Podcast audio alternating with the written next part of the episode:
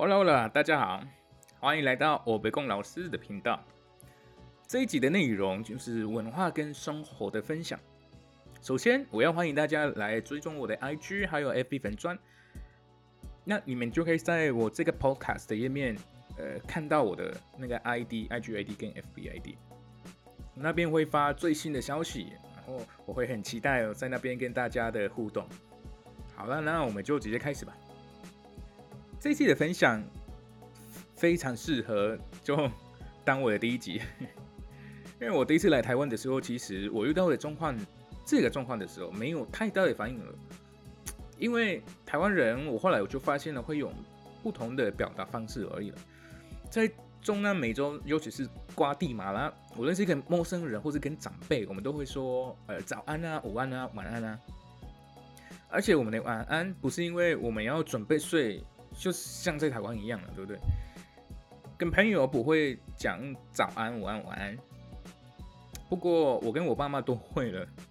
后来在两年前，我爸妈来台湾看我，他们在路上的时候呢，准备跟陌生人说，当然用英文，他要准备说早安，但是还是有一点因为紧张就讲不出来。我就想说，我心里想说，那因为我早就入清水署嘛，所以开始觉得我爸妈这么做在台湾会有一点不太适合。当下我终于，爸妈直接跟陌生人说 “Good morning”，那对对方的表情有一点，有一点在怀疑我爸妈是不是有需要了什么。后来我就跟我爸妈解释了，其实，在台湾这样打招呼，其实好像有一点就点头就可以了，对不对？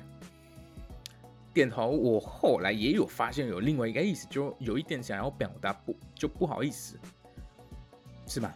如果没有的话，那就麻烦各位跟我就有有我有这个误解，就请跟我说一下，因为我在台湾生活那么多年了，好像会有一点还不懂这个，有一点有一点丢脸的。